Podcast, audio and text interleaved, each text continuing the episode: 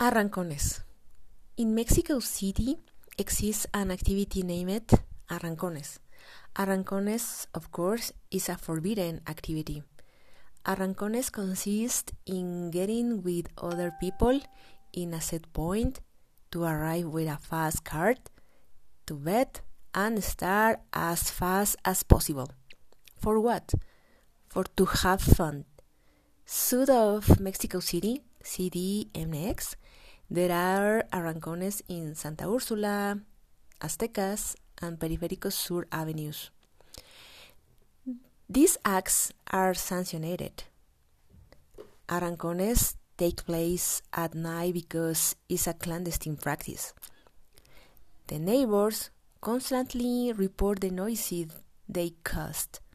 It's typical to listen police sirens, but it's not happened nothing.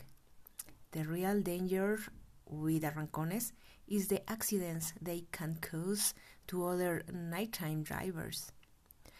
On some occasions, participants have used alcohol or drugs. Cyclists or and motorcyclists have been run over during this practice too.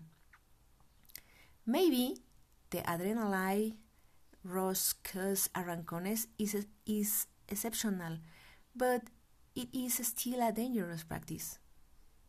The penalties are getting higher, but the people are the ones who should use their common sense.